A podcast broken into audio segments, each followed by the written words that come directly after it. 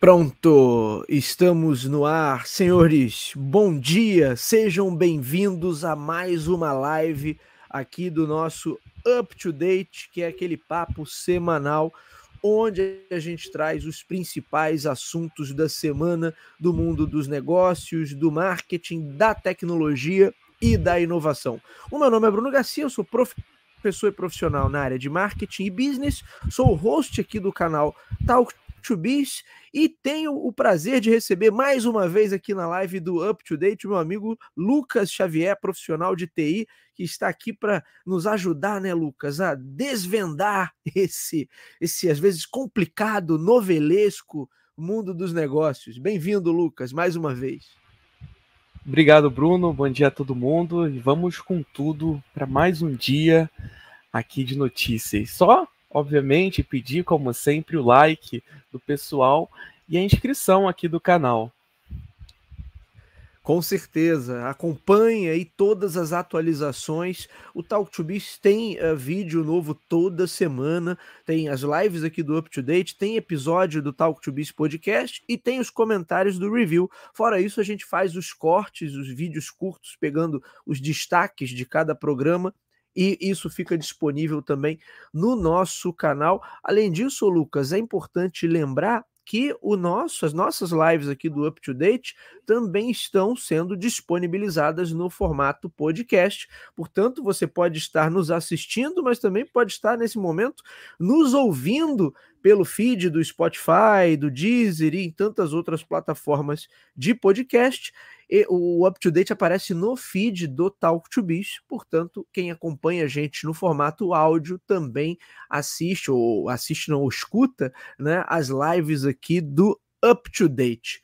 Lucas, essa semana tem muita coisa de varejo. Eu quero começar, meu amigo, com números da Black Friday. Foi mais fraca do que a galera estava esperando. E aí, segundo números aí da Neltrust, que é uma empresa que monitora o setor de varejo no Brasil, essa foi a segunda pior Black Friday nacional desde 2010, quando o varejo brasileiro adotou essa data como também uma data comercial. Né? O faturamento foi de 4,9 bilhões de reais, uma queda de 15% em comparação às vendas de 2022, Lucas, conforme os dados da Neltrust. No ano passado foram 6,92 bilhões de reais movimentados só na Black Friday. Entre as causas para o ano mais difícil, estamos temos aí a alta taxa de juros, o endividamento elevado das famílias brasileiras, o poder de consumo reduzido. Contudo, contudo, meu amigo, as maiores empresas tiveram é, bons resultados, e principalmente no e-commerce. E aí é um ponto que eu quero chamar a atenção para o nosso papo aqui. Mercado Livre, por exemplo, registrou um aumento de 80% nas suas vendas. A Amazon registrou, informou, né, um aumento de 60% nas vendas em relação ao ano anterior. E a Shopee afirma que vendeu o dobro que em 2022. Portanto, a Black Friday foi, no geral, foi pior né, a segunda pior na história, segundo dados aí da Nel Trust, mas para alguns varejistas, em especial varejistas de comércio eletrônico, o resultado foi bastante satisfatório. As categorias mais vendidas nessa edição da Black Friday: eletrodomésticos, com 20,8% das vendas, eletrônicos, com 15,5% das vendas e telefonia com 11,8% das vendas. A título de comparação, nos Estados Unidos, a Black Friday gerou 9,8 bilhões de dólares em faturamento, um aumento de 7,5% em relação a 2022, pela cotação atual do dólar, na verdade, a cotação de hoje, né? Estamos aqui sábado, dia 2 de dezembro, o faturamento foi de 47,8 bilhões de reais, Lucas, na Black Friday norte-americana.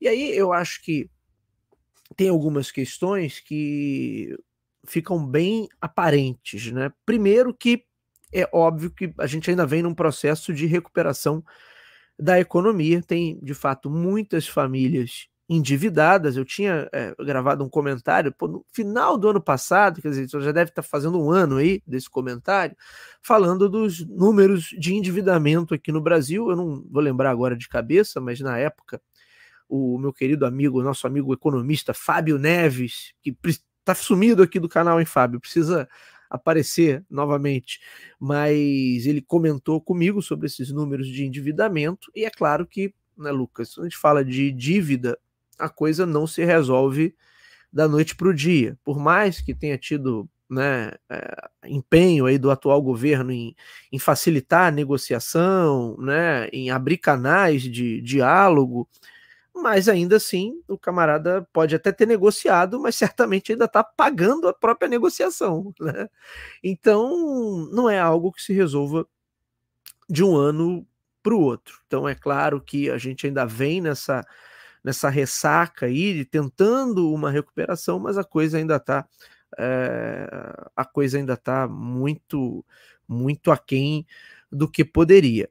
Fora isso, acho que há uma, uma percepção muito clara, e já não é de hoje isso, Lucas, que a Black Friday aqui no Brasil não traz, uh, não traz preços tão agressivos assim. Muitas vezes fica a impressão de que não existe assim tanta uma janela de oportunidade quanto se espera.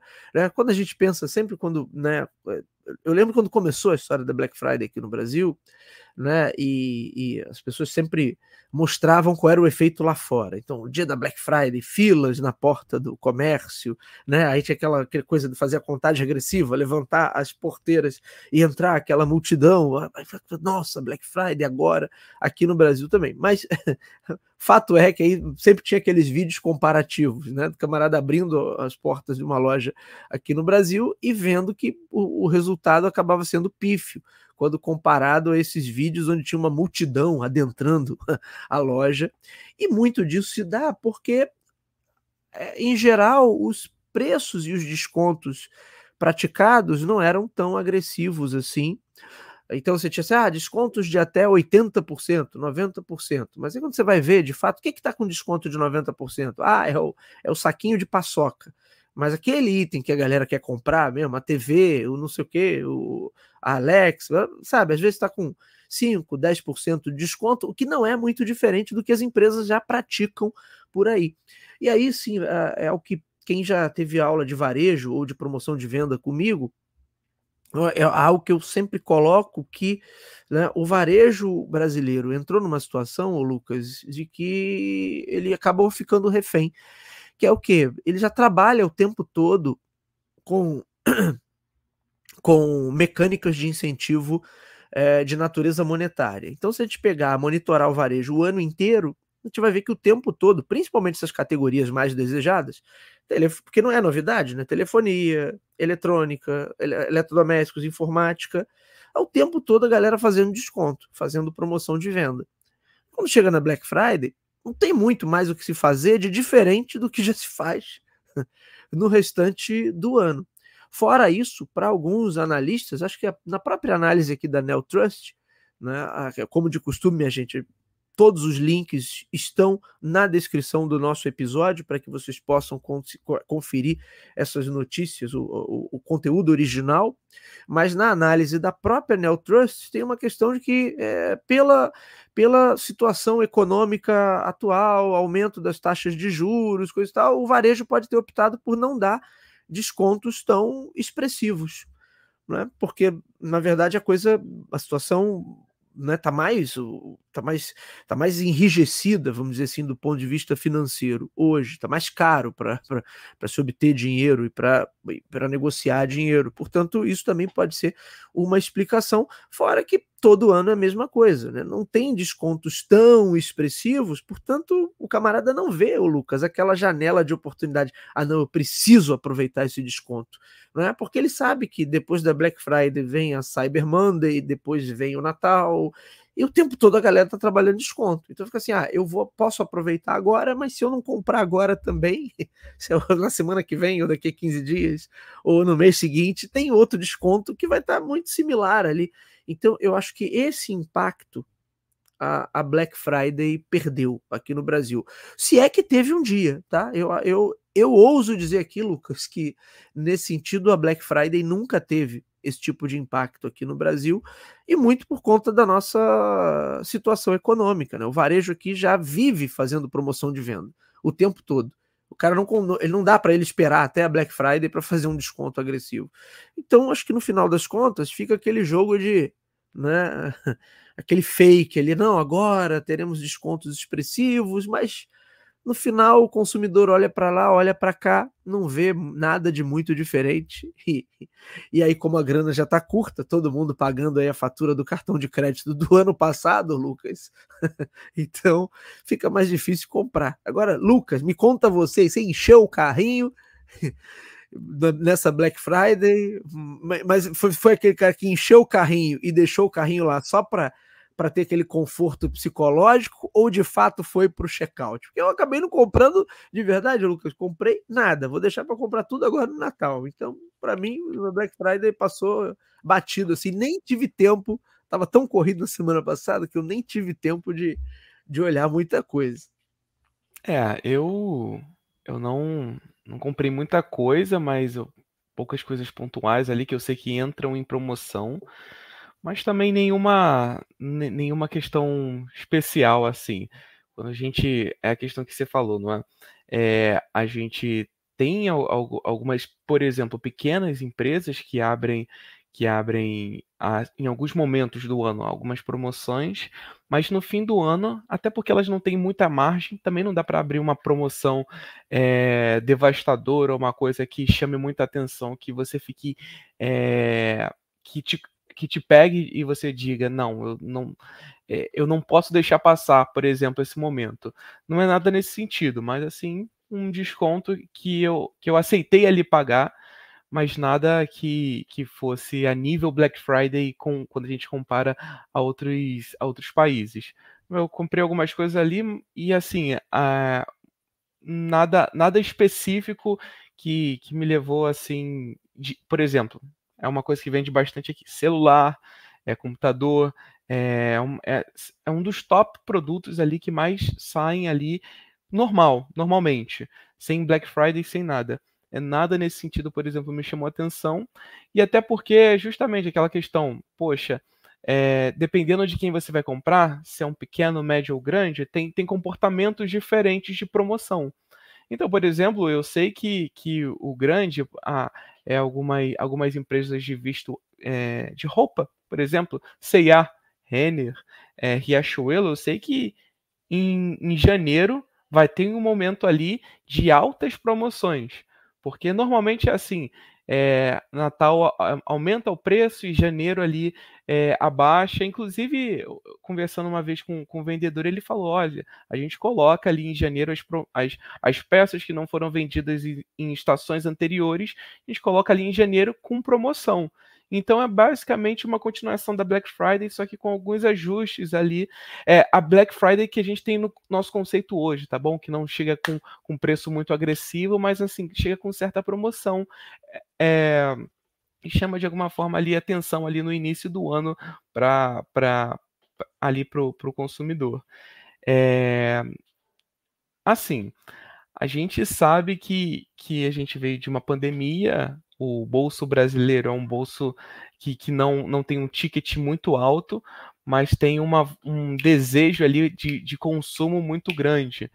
Então, mesmo assim, é, registrou essa, essa baixa, assim, essa quebra de expectativa ali para que se esperava ali no, na, na Black Friday, eu, eu, eu entendo mas eu, eu também entendo que a Black Friday ela não se, se comportou do jeito da melhor forma. Esse evento, esse movimento Black Friday precisaria de mais, é, mais consolidação desse evento aqui é, no Brasil e, e, como esse evento está se vendendo, como ele está se posicionando. Pô, Black Friday, mas é, um, dois meses antes, o, o fornecedor, a loja, aumenta bastante o preço para diminuir, para depois chegar ali muito próximo ali do, do preço que ele é.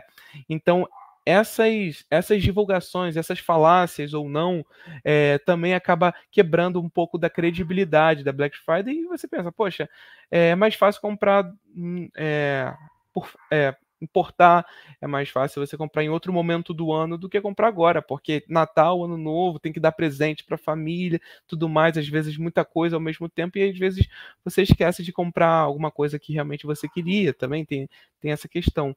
Mas muito mais essa parte de, de perder a credibilidade ali no público brasileiro, do tipo, aumenta tudo, depois abaixa, ou metade metade do preço já aumentado, então é muito próximo do preço original, então tem essa, esses, esses burburinhos que muitas vezes chegam para as pessoas, alguns são reais, outros não, então é, o público brasileiro meio que já tá, pode estar tá criando uma vacina contra essa questão ali da, do evento Black Friday. É, ô Lucas, eu concordo com você, acho que a Black Friday aqui no Brasil nunca teve, né, esse impacto. Agora, também me, me chama a atenção, porque a, a gente está numa economia, não é agora, desde sempre, né, uma economia com com menos dinheiro circulando. Então, o, o, bolso do brasileiro, como você colocou aí, não está só com uma dificuldade momentânea, né? Sempre foi um bolso pequeno, assim, um bolso não muito, não muito fundo, né? Então, por exemplo, eu sempre é, me perguntei assim sobre a Black Friday muito próxima ao Natal, né? Porque um canibaliza a venda do outro ali. Né? A galera vai usar o que? O 13 terceiro. Não tem o 14 quarto. né? Eu acho que para a maioria esmagadora dos brasileiros não há um 14 quarto. Então, o camarada que já vem com a renda comprometida normalmente usa esse 13 terceiro para fazer as compras do Natal. E você tem dois eventos ali muito próximos, né? Que você tem agora, teve agora Black Friday e a, a gente já está entrando é, estamos entrando, não. Natal já está aí, a galera já está anunciando coisas de Natal e já estamos em dezembro. Então, na verdade, né, fica uma. Um, um, eu entendo que uma canibalização, ou o camarada antecipa as compras de Natal, né, que é o que muitas vezes acontece, o camarada já vai comprar as coisas, opa, já me abasteci aqui, ou então ele vai, ele vai esperar é, a, o próximo ciclo, que era na sequência o Natal, sabe? Então, acho que a Black Friday ela perdeu com certeza muito da credibilidade e soma-se a isso a condição econômica hoje do, do, brasileiro em geral, a condição macroeconômica do país, tudo isso faz com que esse movimento dê uma desacelerada. Agora eu acho, Lucas, que a gente deve voltar nesse assunto num outro momento para falar de varejo tradicional versus e-commerce. Às vezes me dá a impressão, né, pelos próprios números da Nel Trust, né, você vê que é, você teve três grandes e-commerce aí, pelo menos, eu não olhei o relatório todo detalhado, né, mas pelo menos esses três grandes aí que tiveram um resultado muito bom.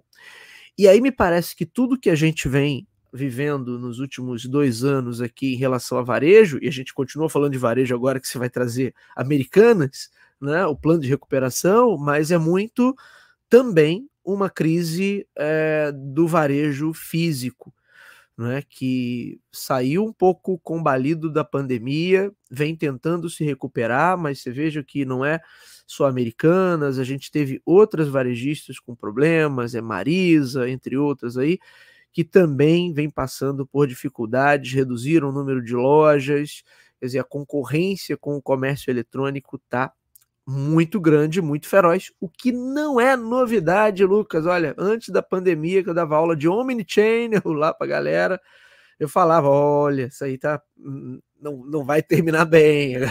né? De um lado, você vê a galera só acelerando, investindo em logística, investindo em depósito e não sei o que, entrega e do outro a galera aqui falando, ah, tá tudo bem, tá tudo maravilhoso. Olha, não vai terminar bem. Bom, tá aí, né?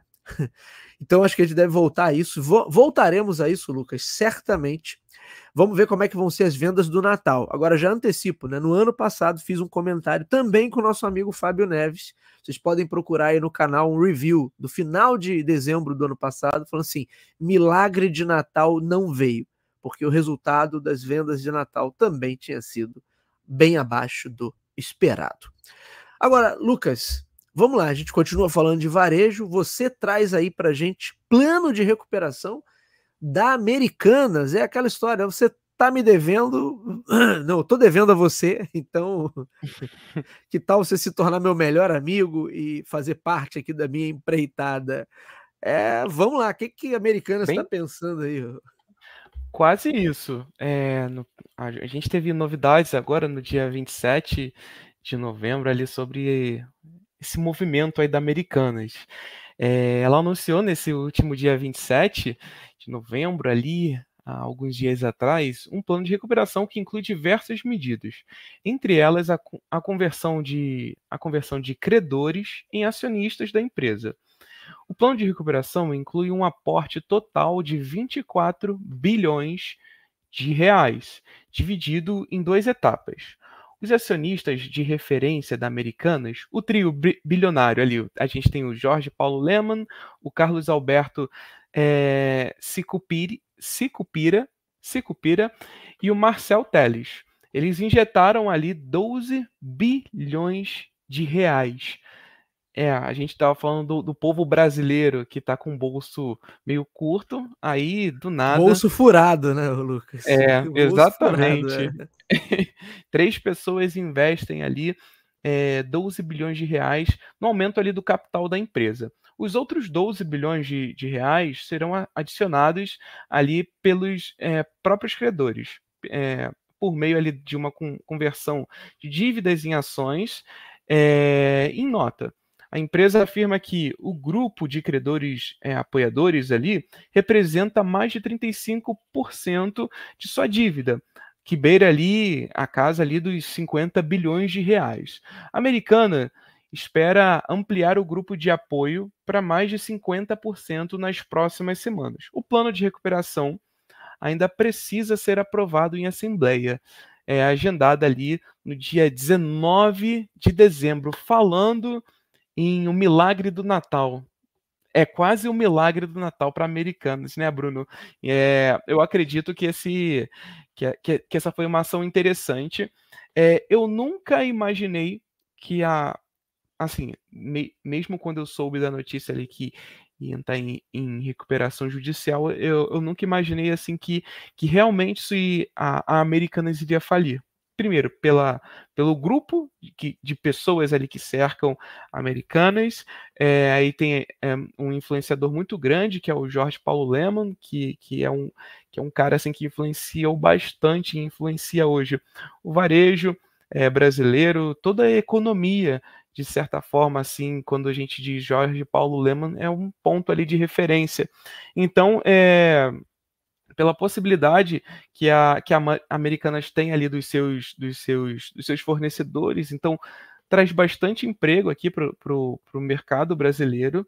É, e a gente vê ali eles tentando é, tomar as melhores decisões possíveis ali para a, a, a melhoria ali das lojas americanas ali no, no final das contas ali no mercado e enfim em todos os processos eu acho eu acho que, que realmente não, a Americanas não vai falir. Eu, eu sempre fui bem, bem otimista no caso da Americanas. É, eu acredito que, que, que vai passar por muitas mudanças, inclusive mudanças ali é, de posicionamento, assim, é, de repente tirar alguns portfólios ali de, de serviços, porque a gente tem ali o AMI, cartão digital, então é um, um serviço digital ali que trabalha ali com cashback, de repente remodelar esse, essa parte, esse modelo de negócio aí, né? Então eu acho que vão pivotar bastante muitos serviços que de repente não deram certo para para passar ali dar um retorno muito maior e, e detalhes eles precisam dar um retorno teoricamente um pouco mais rápido do que era antes porque justamente está tá nesse processo então vamos aguardar aí os próximos dias. Mas o que, que você acha sobre isso, Bruno? Ô Lucas, eu acho que você colocou muito bem. É de fato um milagre de Natal aí para para Americanas. Você brincou aí com os três grandes acionistas, aí o Lehman e seus sócios já de longa data, né? E os 12 bilhões que eles colocam aí é um capricho, né? Um deles, qualquer um deles sozinho, individualmente, poderia salvar Americanas e cobrir o rombo aí com muita tranquilidade e não ia, nenhum deles iria à falência por conta disso, que realmente a gente está falando de uma galera com um, um, um volume de, de capital aí astronômico, né? Agora acho que muito dessa, acho que a estratégia é, é, é bem interessante, quer dizer, de chamar esses credores para participar do negócio. As Americanas é um dos maiores, se eu não me engano, no ranking do ano passado, estava como terceiro maior varejista do país, faturamento aí de praticamente 40 bilhões, se eu não me engano, tá? Depois eu posso estar equivocado aí nesse número, mas a coisa é por aí, sabe? Então é um faturamento gigantesco. Só que aí sim, né, as, as hipóteses, é claro que tudo isso foi tratado internamente, a gente não tem informações muito claras do que houve. Né? Uma hipótese aí é fraude dos, da galera que estava ali no comando, né? Ninguém descobre uma dívida de 40 bilhões, 50 bilhões, sei lá, assim, do nada. Ah, pô, achei um papel aqui com um boleto. De quanto é? É 40 bilhões. Né? O boleto estava perdido. Não é esse o caso. Então, a primeira hipótese é uma, uma hipótese assim, que alguém andou camuflando os números por aí, e certamente, ali do ponto de vista interno, isso, isso deve estar sendo apurado. Agora, me pergunto também, Lucas, e acho que já comentei sobre isso aqui, o quanto, de repente, Americanas não tentou é, acelerar uh, o, seu, o, o, seu crescimento ali, ou, ou, ou, ou de repente ganhar escala para ficar de igual para igual com outros grandes players que a gente tem aqui no Brasil, inclusive os players internacionais que a gente falou disso ainda há pouco, né? O quanto eles ganharam terreno por aqui. Então, o Mercado Livre argentino, os players chineses, mais a Amazon. E de repente, sabe, ela, ela botou dinheiro ali, deu aquela turbinada, só que o resultado não veio. E aí a coisa. E aí chegou no final do ano passado, eles, né, o, a, a, a, não dava mais para camuflar, a coisa se tornou insustentável. Então, né? Mas é, compartilho da mesma visão que você. Acho que né, aquele período ali em que a galera achava que, nossa, agora é o fim da Americanas, eu acho que isso já passou. Então, acho que essa é mais uma notícia. A gente outro dia trouxe uma, uma questão também da, da valorização da, das ações da, da Americana, não sei se você vai lembrar disso. Né? Uhum. Então é mais um, um, ponto aí de, de otimismo, de fato, e, e de recuperação né, da, da empresa, que é uma das maiores varejistas que nós temos, uma varejista de certa maneira icônica aqui no Brasil. Então, acho que, que ninguém ninguém quer que a, que a Americanas é, desapareça. Né? Mas acho que é preciso também, em algum momento, dar uma, dar uma resposta, né? Afinal de contas, o que que gerou isso? Vai ficar por isso mesmo? E, né? Que sim, Afinal de contas, quando você vai comprar, quando você estava lá com, né, a gente com o nosso carrinho da Black Friday, você faz um carrinho na Amazon e na Americanas, acho que hoje em dia qualquer um, tirando assim, você comprar na loja física, mas comprar na americanas.com, eu sei, putz, peraí, isso aqui está funcionando direitinho? Né? Uhum. Né? Você criou um, um, um, arranhão ali, um arranhão não, né? Uma, um golpe, uma ferida né, profunda ali na reputação da Americanas. Então, acho que além da recuperação, que eu acho excelente, Lucas, era importante que a empresa, até para recuperar esse prestígio, desse uma resposta à sociedade e sabe, acho que acho que tem que apontar ali os responsáveis, tem que, sabe, de alguma forma, dizer assim, olha, nós resolvemos isso aqui. Para não parecer que não, não, a galera beleza, olha, os, os, bonitões lá botaram 12 bilhões, os credores toparam entrar entrar na, na ciranda ali para ajudar a recuperar a empresa, que tem um faturamento altíssimo, mas é só isso? Vai ficar por isso mesmo? Sabe? E, e aí vai agora aí quem tá no, vai ver outra, a alguns anos a gente descobre uma nova fraude, né? Então, assim, acho que era, é, além da recuperação, eu, eu sinto um pouco de falta desse, dessa, dessa resposta mais clara aí para a sociedade. Eu imagino que internamente ali, para o board de acionistas, exista uma, um, esclarecimento maior, mas acho que para o público, né, Lucas? Que é no final das contas quem uhum. compra, né? Não são, não são os acionistas que compram, que vão fazer as compras de Natal na Americanas. Então, e, e te digo uhum. mais, hein? Né? Acho que só não afundou de vez, acho que é um ponto, hein? Só não afundou de vez porque tem a rede de loja física. Né? Uhum. Né? E é. o consumidor passa na porta da loja física e vê, não, está funcionando. Eu posso entrar aqui e comprar uma TV e a TV vai chegar. Se fosse só no e-commerce, será que tinha sobrevivido? Uhum, né? É. Então, acho que é, é um ponto. Acho que a, a, sociedade brasileira gosta da Americanas e merecia, uhum. além do plano de recuperação, um esclarecimento verdadeiro, assim, olha, realmente foi um erro, ou então isso aqui foi, foi, foi fraude e, e né, estamos tomando as providências necessárias para que isso não mais aconteça. Lucas, mas os meus votos também para que o, o milagre de Natal venha para Americanas, né? Acho que é, é uma, é como eu disse, uma marca icônica aqui no, no Brasil, né? Então acho que todo mundo fica com essa com esse desejo de que a empresa de fato consiga se recuperar. Meu amigo, olha, hoje o programa está basicamente até agora só varejo né? Mas vamos dar uma, uma fazer a nossa pivotada aqui também, Lucas, para a gente falar um pouquinho de plataformas digitais. E aí eu vou falar muito rapidamente aqui que a gente termina com o brand safety, com a questão lá do X. Mais uma, né? Mais uma.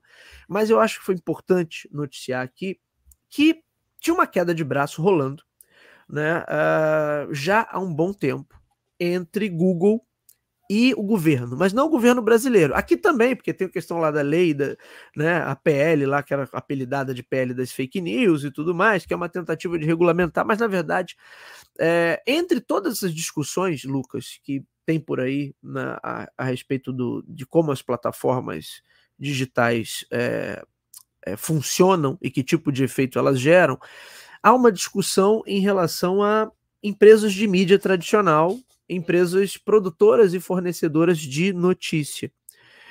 E isso é um ponto porque já não é de hoje que tem uma reclamação né, de que ah, o Google né, se aproveita dessas notícias, desse conteúdo produzido para gerar tráfego na sua própria plataforma e vender publicidade. E as empresas em si ficam com uma, uma vamos dizer assim, uma capacidade, um potencial de retenção dos, dos leitores menor, porque tudo já é listado pelo Google. Claro que o Google respondia o que? Não, mas graças à minha ferramenta, vocês têm as visitações, porque a minha ferramenta é a que lista, né, no final das contas, as notícias ali. Então havia essa queda de braço. Por quê? Porque quem fica com a maior parcela desse fluxo de visitação é também quem vai faturar mais com publicidade. Ponto. Essa é a queda de braço. Então, há essa discussão, inclusive no projeto de lei aqui, que eu esqueci o número, né, é, que estava em discussão, está em discussão, existe uma, uma questão também sobre isso, sobre remuneração, um, um repasse pra, do faturamento publicitário do Google para essas empresas de mídia. E aí que tá, no Canadá, essa discussão estava mais avançada e virou uma queda de braço mesmo. No início do ano, o Google tinha anunciado, eu, eu acho que até a meta estava nessa também, tá? De que não iam mais exibir resultados de notícias nas suas buscas, justamente porque, em protesto, vamos dizer assim, a essa, a essa taxa que eles teriam que pagar às empresas de mídia tradicional. Só que agora parece que o Google finalmente chegou a um acordo com o governo canadense e aí tem notícia aqui do dia 29, agora final de novembro, do site The Verge, mas isso saiu também em outros veículos, falando que o Google voltou atrás e vai exibir sim as notícias na sua, nos seus resultados de busca. É, tem um valor aqui estimado, quer dizer, de acordo com uma reportagem, que deve o repasse anual tá, Lucas, do Google para essas empresas de mídia deve ficar na casa aí dos 100 milhões de dólares canadenses, né? Mas isso já foi uma vitória para a companhia, porque na proposta original a previsão era de 172 milhões de dólares. Então, nessa brincadeira aí, pelo menos 70 milhões de dólares já foram é, reduzidos. Mas eu acho que é um ponto importante, porque né, de certa maneira, essas plataformas se tornaram muito poderosas e parece assim que, não, não, não, quer saber? Eu não vou exibir mais o teu resultado e você que se lasque. E é um pouco da pressão que eles tentaram botar lá no Canadá. E, e aí, me parece agora que voltando, com eles voltando atrás, deixa uma, um recado muito claro, né, de que eles também precisam desse conteúdo. Do contrário, o fluxo de visitas para ele também cai e, e, acaba sendo bastante prejudicial. Você imagina, eu, tava, eu fiquei pensando no nosso trabalho aqui que a gente faz. Né? A gente pesquisa as notícias, né? vai aonde? No Google e pega as referências. Né? E se o Google Brasil tivesse na mesma queda de braço aqui e não exibisse mais nenhuma notícia, a gente não ia deixar de fazer a nossa live aqui. Né? O que, que a gente ia ter que fazer? Visitar cada site individualmente. Então, no final das contas, quem perderia o fluxo de visitas? seria a empresa de mídia, seria os sites que a gente visita. Eu estou com várias abas aqui abertas: BBC, Globo, The Verge, CNN, como você deve estar aí também, ou seria o próprio Google. E aí, é, acho que é um ponto, por isso eu quis trazer essa notícia, que acho que é um ponto para a gente acompanhar o quanto disso é, não vira não vira uma espécie de modelo, né? Não é aquela história do direito, né? Não vira uma espécie de jurisprudência, quer dizer, se o Google está disposto a fazer esse acordo com o governo canadense, talvez, né? Essa discussão em outras praças, inclusive aqui no Brasil, também é, também avance. Certamente as empresas de mídia, todas elas estão olhando para essa notícia e falam assim, opa, Agora a gente tem mais um argumento aqui para para essa discussão, o Lucas. Então é a briga, é a briga, o Lucas, pelo fluxo de visitas aí na web que ganhou, inclusive, a gente já cansou de falar isso por aqui, ganhou mais um, um componente aí de peso que são as IAs generativas como Chat GPT e outros, né? O quanto elas podem influenciar também nessa nesse fluxo de visitas entre, entre as pessoas na web. Lucas, você você tá, tá visitando direto os sites ou busca as notícias também pelo Google, meu amigo? Busco direto pelo Google, sempre. Sempre aqui a primeira questão ali é o Google. Eu acho que isso no fluxo do dia a dia mesmo iria afetar principalmente ali quem está iniciando, quem é pequeno, as empresas que são menores, então isso. E assim, hoje a maioria da, das empresas no Brasil é pequena. Você não, você não, não, não são todas de grande porte, não são todas de médio porte, é pequena. E muitas a gente não conhece. Tem muitas ali que são regionais e que fazem a, a, a economia daquele, daquele, daquele lugar ali é, também acontecer muitas. É... Agora tem a questão da logística muito forte. Às vezes eu não conheço uma, um, um fornecedor de um produto, procuro, ele é de Curitiba, por exemplo, é, pelo, acho pelo Google, então achei de repente uma ótima parceria, uma ótima possibilidade, não só de, de, fornecedor, mas também de produto. E penso, é, a gente procurar direto pelo site do produto, do, do, do fornecedor, do site da empresa, ficaria inviável a gente literalmente a gente não iria conseguir é, criar novas parcerias, ampliar, inovar muitas vezes. Então, é, eu acho que, que, ficaria muito ruim pesquisar ali direto pela própria empresa.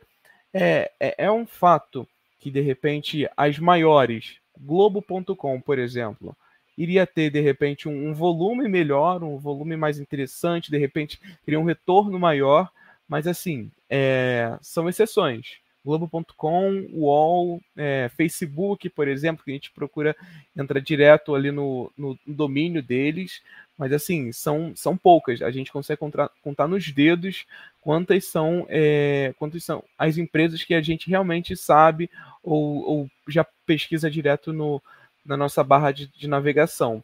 Então, eu acho que principalmente para nossa economia aqui ficaria muito ruim se a gente pesquisasse aqui só diretamente na, na, na é, no site da, da, própria empresa ou do portal, alguma coisa assim. Não, não, eu... não acho muito valor nisso. Não, eu concordo com você que para as grandes, né, ok, cara, não ia perder fluxo, né? Porque as pessoas têm como referência. Então, ah, vou visitar aqui o, o site do Globo, vou visitar, vou visitar o site da Folha, né? Valor econômico e, e vou ver o que está sendo noticiado aqui em, em destaque. Agora, para os pequenos, certamente o golpe seria duríssimo.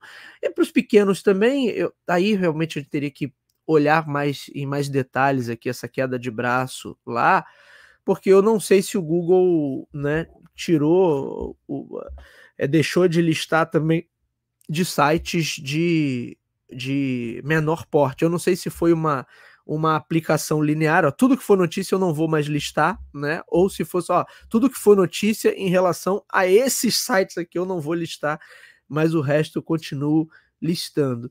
Né? Mas de qualquer maneira, seria um, Hoje a gente, ô Lucas, a gente tá muito dependente do Google, muito preguiçoso, né?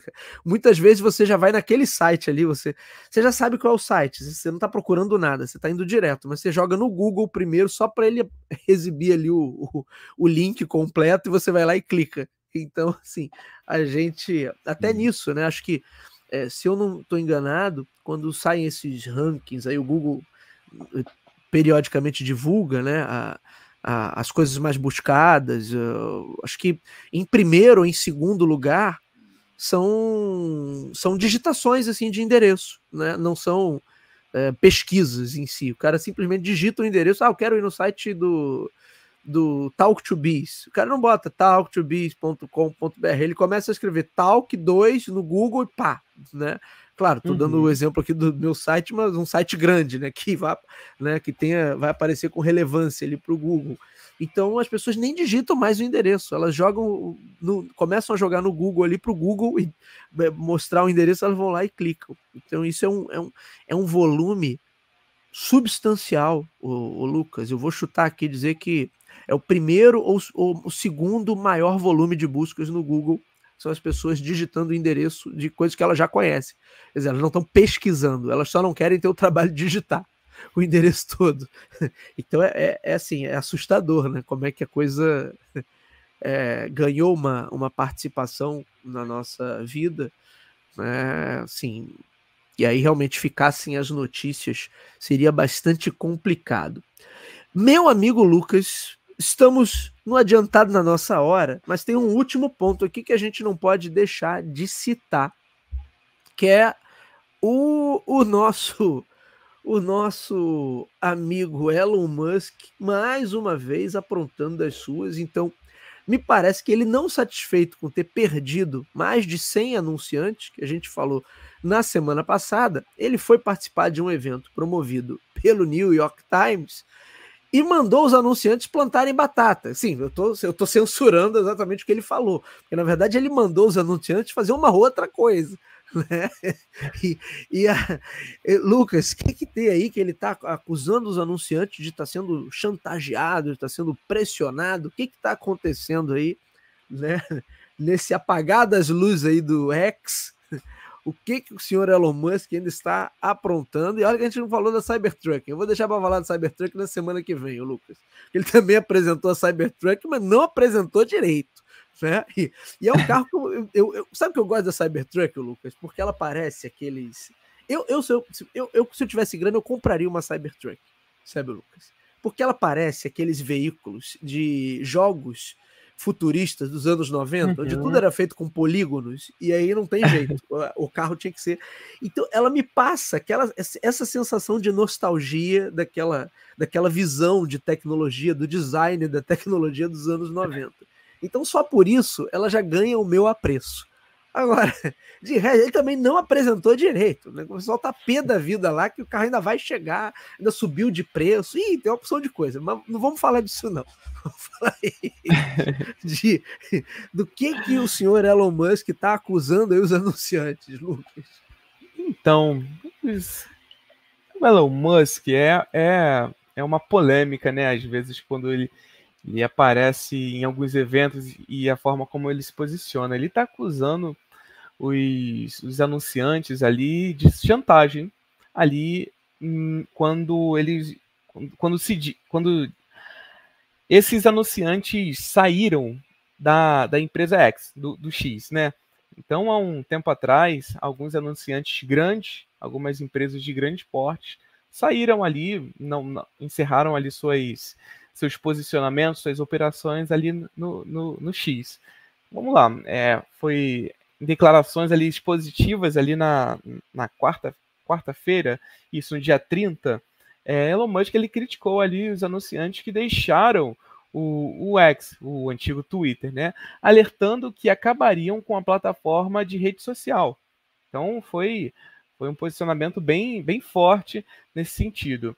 É, em um evento ali em Nova York, ele acusou empresas de, é, que aderiram a um boicote publicitário contra o site de tentar chantageá-lo. Então, assim, é, acusar uma outra grande. Não é, não é, você não está acusando uma pessoa, uma empresa menor quem está entrando, você está acusando empresas consagradas ali no, ali no, no mercado. Por então, exemplo, está acusando a Apple, né? O, Exatamente. Por exemplo. Só a é. Apple. A Disney também, que é uma super influenciadora é, no mundo de hoje, tem com todos os imaginários ali de, de possíveis usuários e de usuários mesmo. É, e, e, também tem um Comcast, Comcast ali que é, também trouxe é, esse, esse posicionamento. assim é, é meio polêmico com, conversar sobre isso quando você contrata uma CEO e essa CEO, por exemplo, e eu esqueci o nome dela, me fugiu o nome dela. É a Linda ela... Iacarino. É a Linda Exatamente. Que era uma executiva de mídia, né? Então ela veio com esse, com esse objetivo ali de resgatar esses laços com os anunciantes. Mas continue, continue. Exatamente. A Linda ela, ela veio com a responsabilidade de trazer de volta ali os anunciantes para a plataforma e de trazer novos anunciantes ali na plataforma. Então, quando você se posiciona desse jeito, quando é, a maior figura daquela empresa ali, que é o Elon, Musk, é, se posiciona desse jeito, a gente entende de repente o desalinhamento e o alinhamento ali do que realmente está ali no, do que realmente está sendo falado ali por baixo dos panos, na orelha da própria Linda, no ouvido ali da própria Linda. Então a gente vê que ações desse jeito pode descredibilizar de uma forma muito rápida e desmotivar qualquer tipo de empresa. Então, será que é, com esse novo posicionamento e com o que o Elon Musk falou é, e, e, xingou ali o, o, pessoal, será que quanto tempo a mais agora vai, vai demorar para essas empresas voltarem ou realmente elas não vão mais voltar para o X? Então a gente vê ali é, o Elon Musk dando mais trabalho no final das contas ali para o propósito da, da, da, da, Linda ali no X. Então é, a gente vê esses desalinhamentos eu achei bem, bem forte o que ele falou. É, e acho que ele, ele, ele poderia ter pegado mais leve nesse sentido, até porque é, são grandes empresas que têm muitos usuários, então muitos usuários vão estar ou estariam no X por causa dessas grandes empresas, então a gente vê ali toda uma cadeia ali se, se rompendo nesse sentido ali, é, que traz o retorno é, ali para X, o X. Ô, Lucas, eu acho que esses anunciantes não voltam, tá? Esse foi, acho que, o golpe final, assim, porque o Elon Musk levou o brand safety a um, a um novo nível.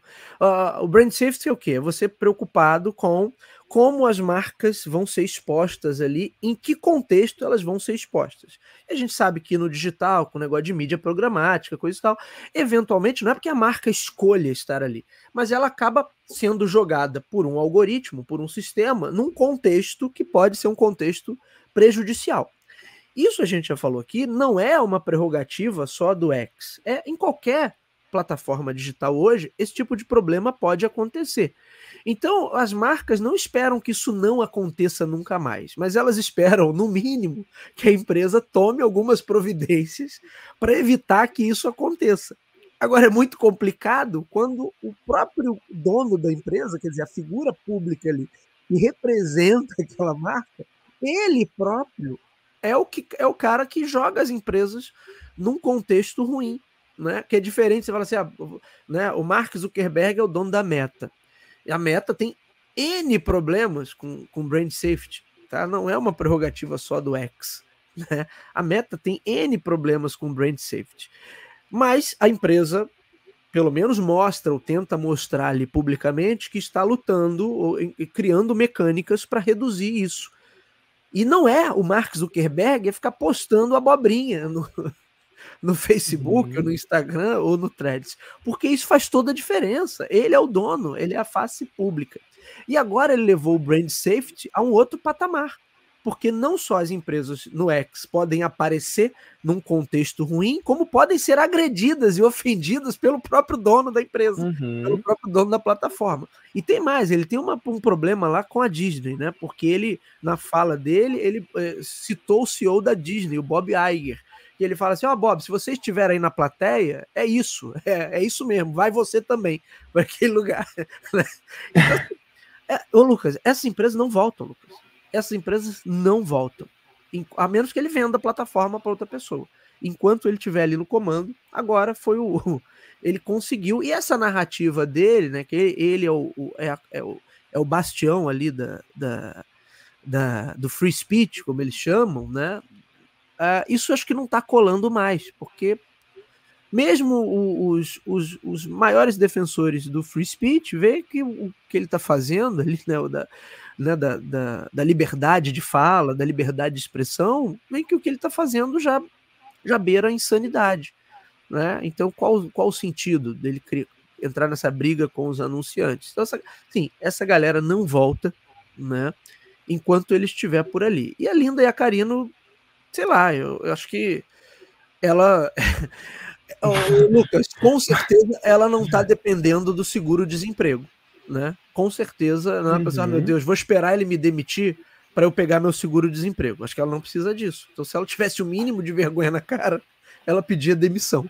O fato dela estar tá segurando essa peteca há tanto tempo e não pedir demissão já para mim coloca em dúvida ali em xeque se ela realmente tem, tem teria condições de, de é, reatar esse, esses laços com os anunciantes ou se ela está enlouquecida também igual a ele se ela de repente de tanto ouvir ele falar ali ficou ficou é, louca também ficou fora da realidade eu, eu vi um, um comentarista é, falando né, que o, o, Elon Musk ele parece que ele pensa que está o tempo todo no Twitter, falando só com a audiência dele, né? Então cada fala dele é como se fosse um tweet.